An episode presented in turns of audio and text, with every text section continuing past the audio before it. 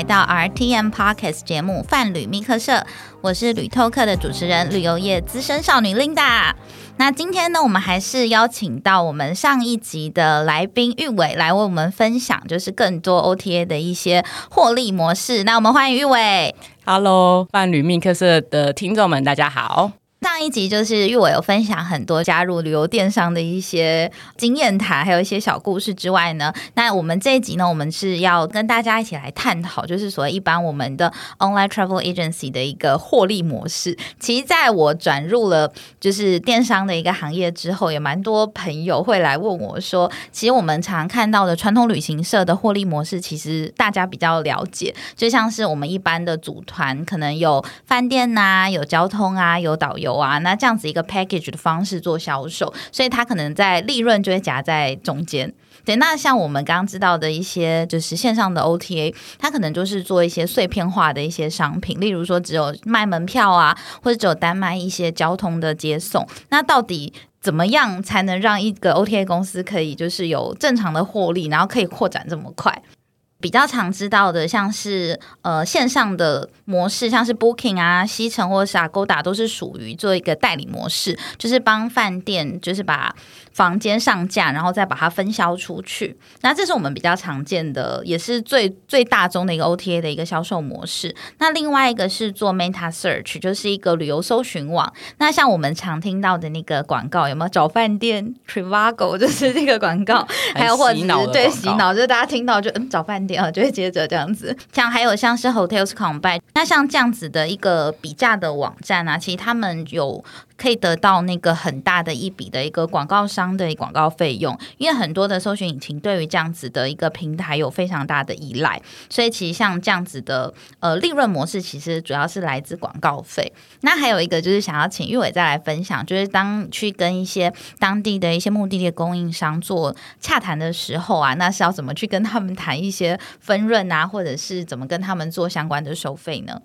我们最长的收费方式，其实像刚刚就是 Linda 已经有讲到了。第一个就是代销方式，所以他比如说，假设这个东西原价是卖三百块，那他可能会给我们比较一个优惠价，可能是两百五。那我就比如说我卖给客人，如果是卖三百块，那我就赚这中间的利差，就是五十块。那还有另外一种模式是用 percent 数来谈，比如说我的卖价是一百，那我就固定跟你抽十 percent，那那个我就只要把九十块的这个成本付给你就好了。那我不管就是定价是多少，我都是抽十 percent。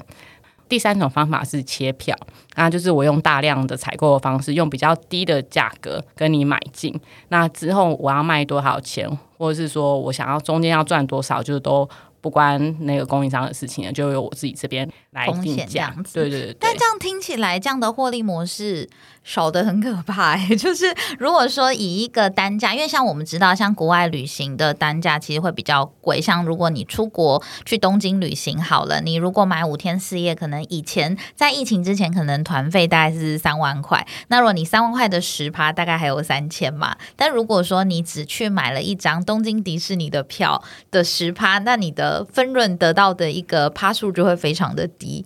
东京迪士尼不会给你十趴的，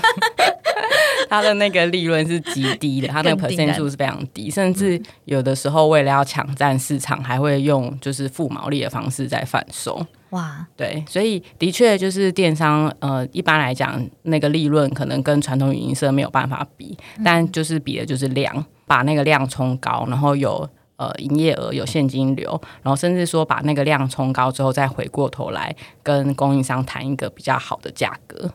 所以它的毛利会因为就是他，譬如说已经帮你卖了一百万张的票，他可以再回头再去跟供应商做进一步的接洽，然后改变它分润制度这样子。对，这个是有可能的。了解。一般来说，如果像以东京迪士尼来说，它已经是一个这么知名的一个景点了，那它为什么还需要让利给一些旅游电商做贩卖呢？就像我们刚刚前面讲到，就是电商的一些优势嘛，它在各个不同的市场会有自己就是培养的客群。那透过比如说电商啊，提供不同的一些金流模式啊，或是语言的翻译，然后甚至是还有客服的部分也非常的重要。所以像迪士尼，他也是希望说他的门票可以透过这些电商多帮他销售，然后帮他做客服的部分。了解。那玉伟，你之前去谈一些就是跟当地的 local 合作的时候，会不会遇到一些阻力？就是他们会不愿意上架销售，因为会觉得有太大的一块的利润被被平台做分食掉。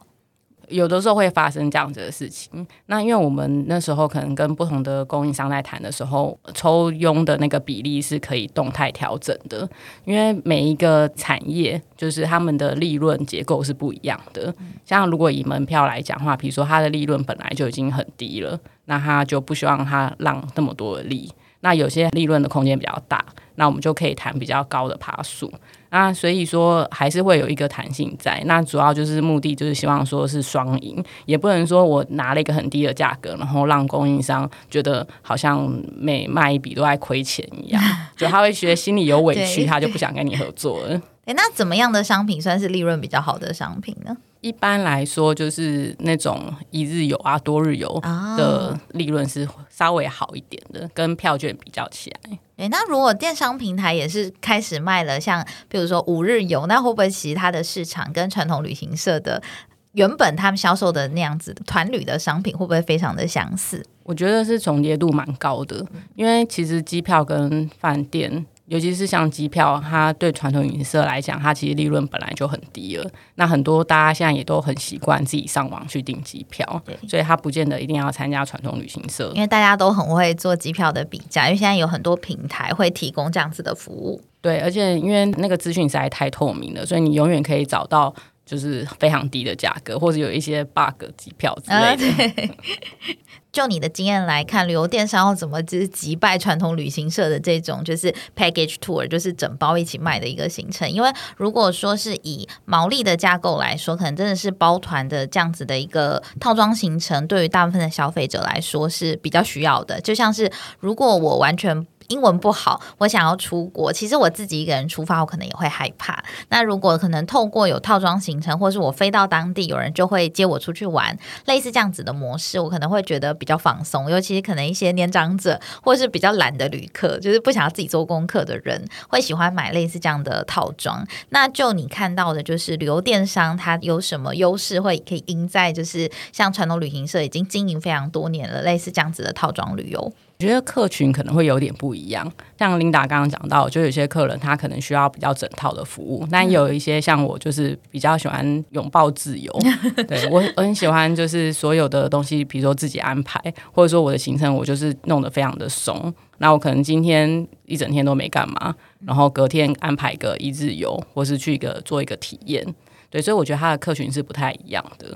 我以前在传统旅行社上班的时候，突然会喜欢，就是有领队带着，就从台湾出发，就会有一个有点像是保姆的角色，带着你玩五天再回来。通常可能是年纪比较大的旅客比较多，那再来是蜜月的客人也蛮多的，因为很多老公会怕，就是自由行可能没安排好，被老婆殴打，就是基于回来就是吵架这样。吵架，他们起码如果中间旅途有不顺，他可以骂旅行社或是骂导游。对他需要有个可以怪罪的对象。对对对对，男生没有办法独立承担这事，他们就其实我蛮推荐，就是度蜜月，就是跟团去，因为看到蛮多朋友就是自由行出去，可能就是会有一些争吵，就类似这样子的客群可能会比较多一点。旅游电商上面其实有蛮多获利模式，也是比较多的资讯型，还有评价型的一个社群。像是我们比较常听到，就是那个 Trip Advisor，就是像很常我们出国，如果不知道这间餐厅好不好吃，或者是这个地方好不好玩，我们需要看他介绍的话，很多人都会上这样子的社群做搜寻。对，那这样的社群就是其实呃，在台湾也有类似，像是台湾的背包客也是类似这样子的社群。那像大陆有像马蜂窝啊、穷游网，那这样他们的利润模式其实多是来自广告的费用，或者是一些呃佣金的抽成，就他们在站上也会推荐你一些行程。那在有点像是你在网站上看攻略。然后呢，看到攻略喜欢这个行程后下单之后，就可以得到一些分润。那像这样子的一个分润模式的话，其实在我们的那个 OTA 上面也是蛮常见的。因为跟我们分享一下，在 COVID 之后，你觉得电商最大的挑战是什么？挑战非常之巨大，因为这个市场就是整个变小缩水了，所以电商它就它一样要养这么多人。然后他就要必须要去开支节流，增加更多的不同的商品品相来符合国旅市场大家的需求。对，因为我就有看到像 KK Day 很酷，他们就是在疫情之后啊，就开始改卖海鲜，然后还有像一些什么北海道的伴手礼，或者是像是 X Park 的门票，就是一开始很红的那个水族馆，那他们是独家贩卖的。然后还有一些就是呃未出国的机票，像是什么台湾环岛、环岛一日游啊，或者是预售去。日本的机票加温泉套装券等等，那像 Klook 的话，像他们就有推出一些像是客运巴士的一站式的预订，或者是有跟赖做合作，所以还有卖一些连手摇饮料都可以在电商平台做贩卖。我之前就有看过他们有跟像米克夏啊，或者是我们一些常喝的像珍珠丹，就是有种买一送一的那种抢购。所以你要把发票寄给曾主任跟米克夏，要帮他们做了广告。对，我觉得应该也是做一个这样子的开源节流。所以不知道玉伟，你可以分享，就是像一般我们电商除了就是转卖别的商品之后，他们还有能做什么事情可以让这个呃事业可以继续营运下去？因为其实对于呃收入的冲击，应该是真的非常非常的大。我觉得这要回到就是电商跟其他这些业者或是旅行社不同的地方，他们的优势在哪里？其实我觉得很大一块，除了上一集有提到的数据之外，就是其实电商它收集到非常多的数据，它应该要有办法。更了解消费者，甚至在呃那个需求还没有很明显的时候，就侦测到，然后找到就是客人可能喜欢的东西，然后卖给他。我觉得这是第一个，他跟其他旅行社或业者很大的一个不同点，是必须要他可以利用这个优势来做的。然后第二个就是技术的部分。像现在有一个比较新的一个模式，不管是 K Day 还是客户，他们都有新的算是获利来源，或者说他们跟当地供应商的一个合作方式。比如说 K Day 它有一个 Ratio 这样子的一个平台，它有点像是嗯旅游界版本的开店平台。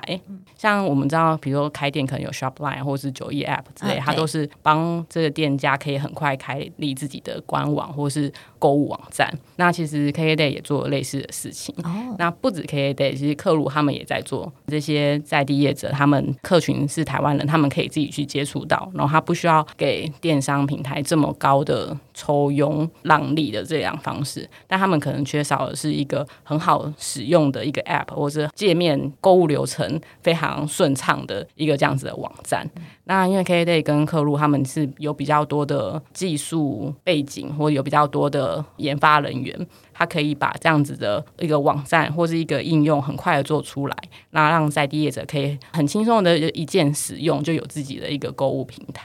收费的方式就可能会是用，比如说月费，或者是说呃用也这样用营业额来抽成。那他那个抽成的趴数都会就低很多，会比之前就是代销啊或者是分润会差很多。对对对，那个金额会差的比较多。因为这样感觉它是跨出了电商平台的另外一步，算是一个分支。因为他们本来的强项就是在于做网站或者做呃商品的销售，它等于说是把这样的技术复制，然后让他们其他的一些供应商可以使用这样子的网站，然后做更简单的销售这样子。对，这也就是算是因应就是 COVID 的这个状况衍生出来的一个新的商品。那你知道的有一些像国外的平台有发展出一些什么新的一些模式吗？就在 COVID 之后，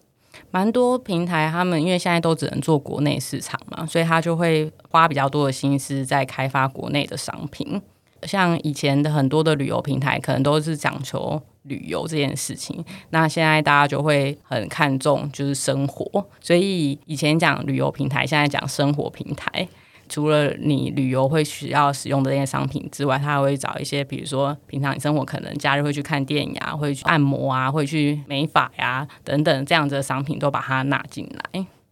听玉文分享很多就是 OTA 赚钱的方式，我感觉好像在新创产业挣钱真的很不容易。就是除了靠广告，还有一些比较呃，刚刚有提到的，就是我们分润的部分。那不知道就是除了这些之外，真的有办法就是支撑起电商的平台的营运吗？以新的电商来讲，其实很多现在是不赚钱的，就还在处于一个烧钱的状态。那呃，大家应该都有看到新闻，就会有一些募资的新闻。嗯，所以其实蛮多电商他们现在是靠着就是募资的到的钱来营运。那为什么要做这件事？应该会是你下一个问题，就是为什么既然不赚钱，还要一直烧钱？对，就而且是这样子的公司，为什么可以还有办法得到募资？我觉得这个是我蛮好奇的。做老板都是喜欢看就是账面上的收益嘛。如果说在账面上的收益或者是商业模式没有这么稳定的前提之下，那他们会怎么样可以拿到就是巨额的募资？因为每次在新闻看到就是几亿一来一去，羡慕吗？对对对，就觉得哎、我拿到一次我好像就可以退休的那种金额。你刚刚讲到那个商业模式的部分啊，其实这个商业模式算是已经被确定了。这件事情的确是有办法获利的，而且是呃市场供需两方其实都是存在的。但为什么就是还是要一直募资呢？其实有一个很大原因，就是前面其实有讲到，就是这其实是一个 niche 的市场，然后它还在一个成长期，所以大部分这些电商其实都还在扩张。那扩张就要抢市占，所以呃获利可能不是它现在最重要的一个课题，反而是说可以抢到多少的市占，然后可以扩展到更多的市场，然后在那个市场可以。呃，稳住，然后立足，才会是最重要一件事情。了解，所以现在很多电商平台都是在烧，就是他们募资到的一个钱，然后来做公司未来的营运这样子。对，但因为你说要提到“烧”这个字啊，我觉得在一九年的时候，的确大家是就是疯狂的在烧，就可能会有很多的一些补贴等等的。但我觉得到了疫情后的这段时间，其实他们烧的速度已经明显的变慢了。对，因为其实可能大家也是不确定说这一波到底要撑多久，所以很多公司都回来审视就是自己的费用，比如说广告费用是不是很多其实是不需要的，那人事部分可以怎么样子的调整，可以怎么样更精简，那花的钱要花在刀口上，就会变成是这些公司的一个蛮大的课题。其实他们都花了蛮多的时间在做这些调整。因为对于新创公司来说，就是他们的一个市占跟广告出现，其实在于盈利上可能又更重要。因为像我知道很多新创公他们会做一些很奇特的合作，类似像是呃环岛的一个机票啊，或者是卖一些很特殊的伴手礼商品等等。我认为他这个就是在抢曝光跟实战，因为其实如果你一比价就知道说，其实他们这样子的商品其实一点毛利都没有。对，就不太赚钱，但是需要一些话题啊，对，就是在一个刷一个社群版的一个发酵的一个概念，一些存在感。但还有一点就是，嗯、比如说像跟航空公司合作啊，因为航空公司一直以来都是电商一个蛮重要的伙伴，嗯，对，所以就算在没有办法飞的这些情况之下，你还是必须要跟航空公司保持不错的关系。那其实如果你站在航空公司的角度来想，其实他们也很辛苦。对，他的飞机放在那边没有飞，呃总之要找点事情给他们做因。为完全没有营收这样子，对对对而且也是需要保养。没错，没错，所以可以创造一些话题，或者是有一些营收的机会的话，我觉得这些其实都是可以把握住的。因为像很多旅游电商平台推出一些什么呃，像小小机师的体验营，然后再伴随着台湾半日游类似这样子的活动，或者是有些预售去日本的机票，类似这样子也都是蛮有话题性的。那就是等于说也是强化旅游电商平台跟航空公司间的合作，就是在疫情之下还是有不同以往的一些商品。对，而且搞不好会发现下一个明星商品。对，因为我之前就有因为太想念日本，然后我就有报名一个行程，就是可以在那个飞机上吃日本的和牛，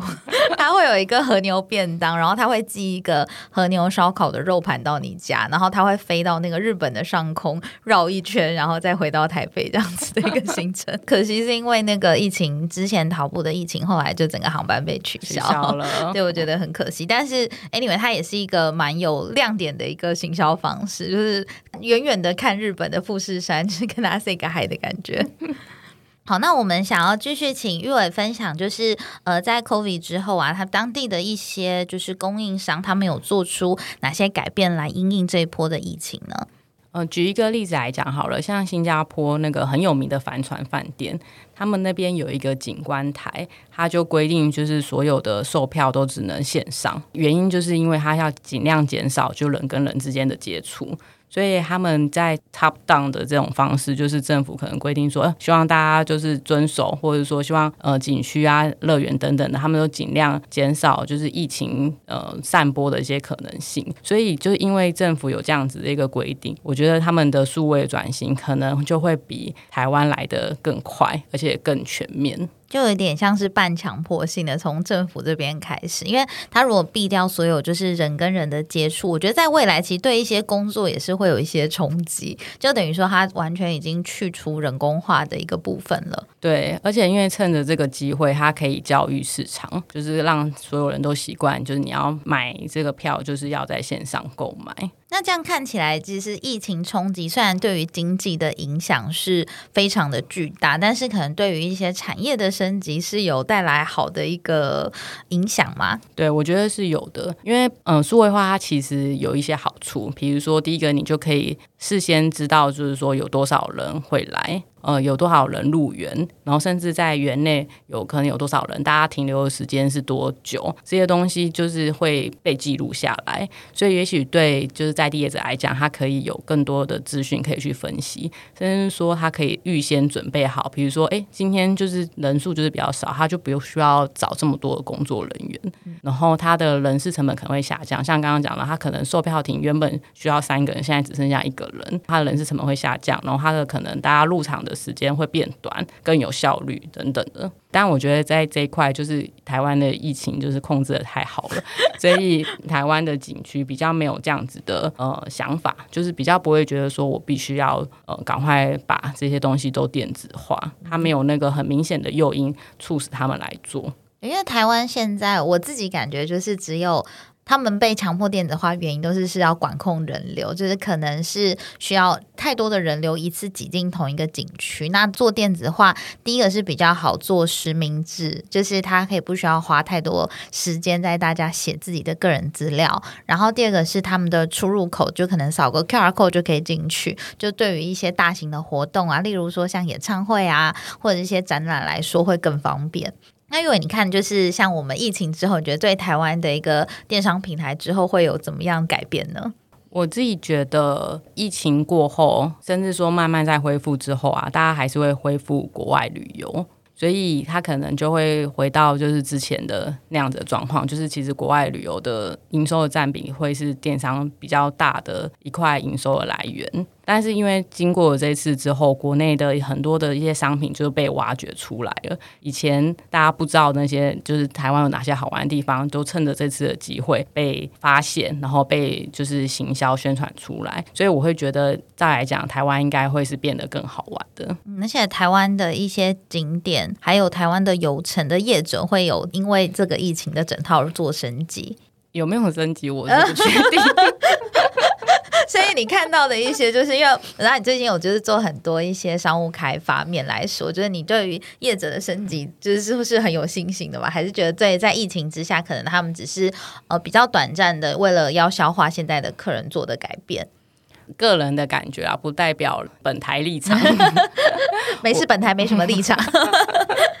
我我自己是没有看到太多的改变。现在国旅就很热嘛，然后你接客人都来不及了。就不会想到要做什么太大的改变，通常都是你发现有危机感，就是有觉得客人会变少，或者是竞争者出现的时候，你才会想说，那我要赶快来改变一下什么东西啊，让就是消费体验更好啊，或是让呃人事成本更降低啊等等的，通常都会需要有一个契机。这个契机在台湾这段时间疫情以来一年的时间，我是没有看到很明显的转变。而且我觉得在旅游电商上面，我其实之前有看过很多呃新闻的爆料。其实很多人会认为旅游电商平台相对一些旅行社来说，他们比较不负责。因为我就有看过有一个消费者在抱怨说，他在某大电商平台买了一个行程，但是到了当天，然后才发现没有人来接他。那可能是当地的 local 跟电商平台的沟通有点问题，所以导致他被放鸽子了。可是相对来说，他会觉得电商平台没有给他应有的赔偿或者是一些责任的一个照顾，所以对他来说，他会觉得很不信任。你在呃旅游电商工作的时候，有没有会发现类似，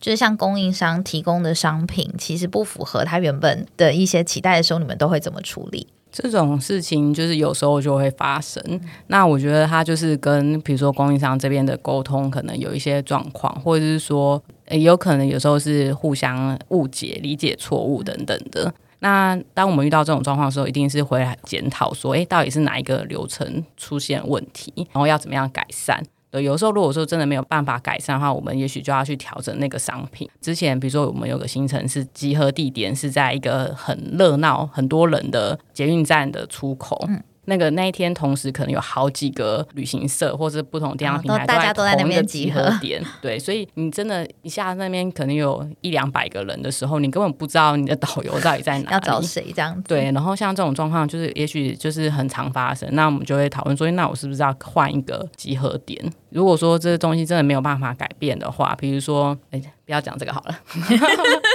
想听你不要讲的那个，哪一个？哪个？没有，我本来想讲的是说，嗯，有的供应商就是比较散，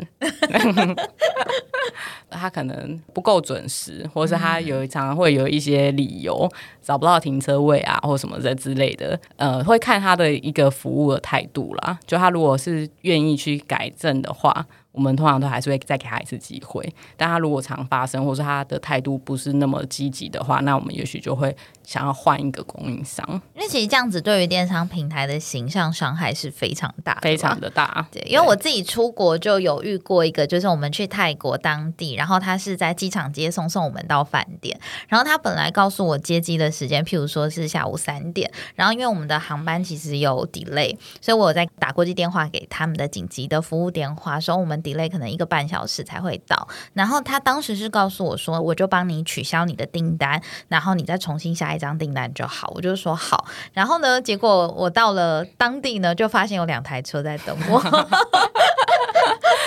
太棒了！你就会坐一台车，然后另外一台车载行李，这样。哎，要付钱的呀。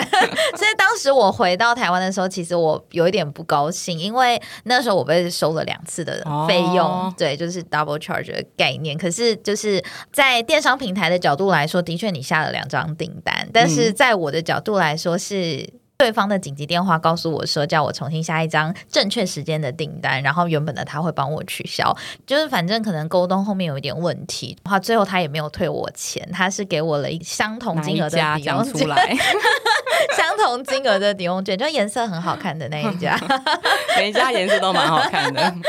对，所以那时候我其实觉得有一点不高兴，就是类似类似这样的状况。那我的状况还好，是起码还有车来接我。但是我有听过很多人，就是可能是被放鸽子的状况，或者是找不到他的紧急联络人。在于电商平台的角度，他们也会很冤，因为他们可能有确实的将这个资讯转交给供应商，但是可能供应商对接的窗口或是来接的司机，他们可能资讯没有到这么正确，或是传递有问题的时候，那等于说这个问题就会回到电商平台身上，因为你才是要对消费者负责的这个人，但是实际上你不是真正提供服务的这个人。嗯，我觉得这个服务会出现问题，其实有一个部分原因是因为人工，就是因为你是靠人去沟通。所以，如果他可以有一些技术，呃，在里面可以就可以有效的解决这个问题。举例来说，像比如说 Traveloka，他们自己是。那个平台它是有卖机票，有卖饭店接送，这些都有。所以说，当你的飞机 delay 的时候，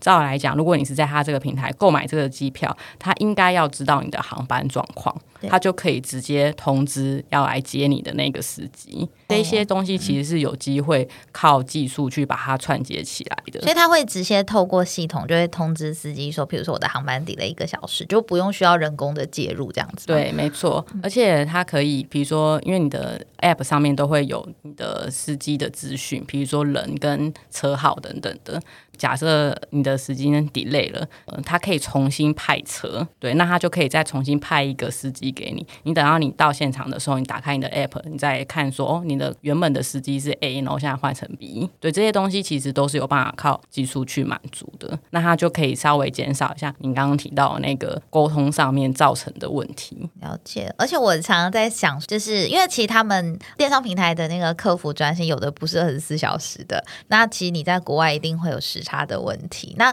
我当时在跟当地的员工沟通的时候，其实就是用呃，他们是讲英文，但是很泰式的英文。其实说真的，我听得有点吃力。我觉得在思考是，如果说我是一个不会英文的人，然后要去跟当地的供应商沟通这件事情，其实对于一般的旅客来说，可能会有点吃力。所以如果有有类似这样子的一个系统，所以其实可以让 user 就是更轻松的跟对方做沟通。诶，如果你有使用过 Grab 或是 GoJack 这样子的一个轿车平台，他们都是用就是 message，对对对对对它都是 message，然后会有自动翻译的功能。Grab 我有用过，我觉得就是这个平台非常好用，而且它是可以直接在现场付现金的，就是不会像很多就是一定要做绑定这样子。对，所以其实电商平台它面临的挑战真的也非常多，因为我觉得这是很多是商誉的一个打击。因为如果说在呃像我刚刚说的这个情况，就是有多报几次在爆料公社啊，或者在新闻上出现，其实大众对于这个品牌都会比较有一些 concern 的一些状况。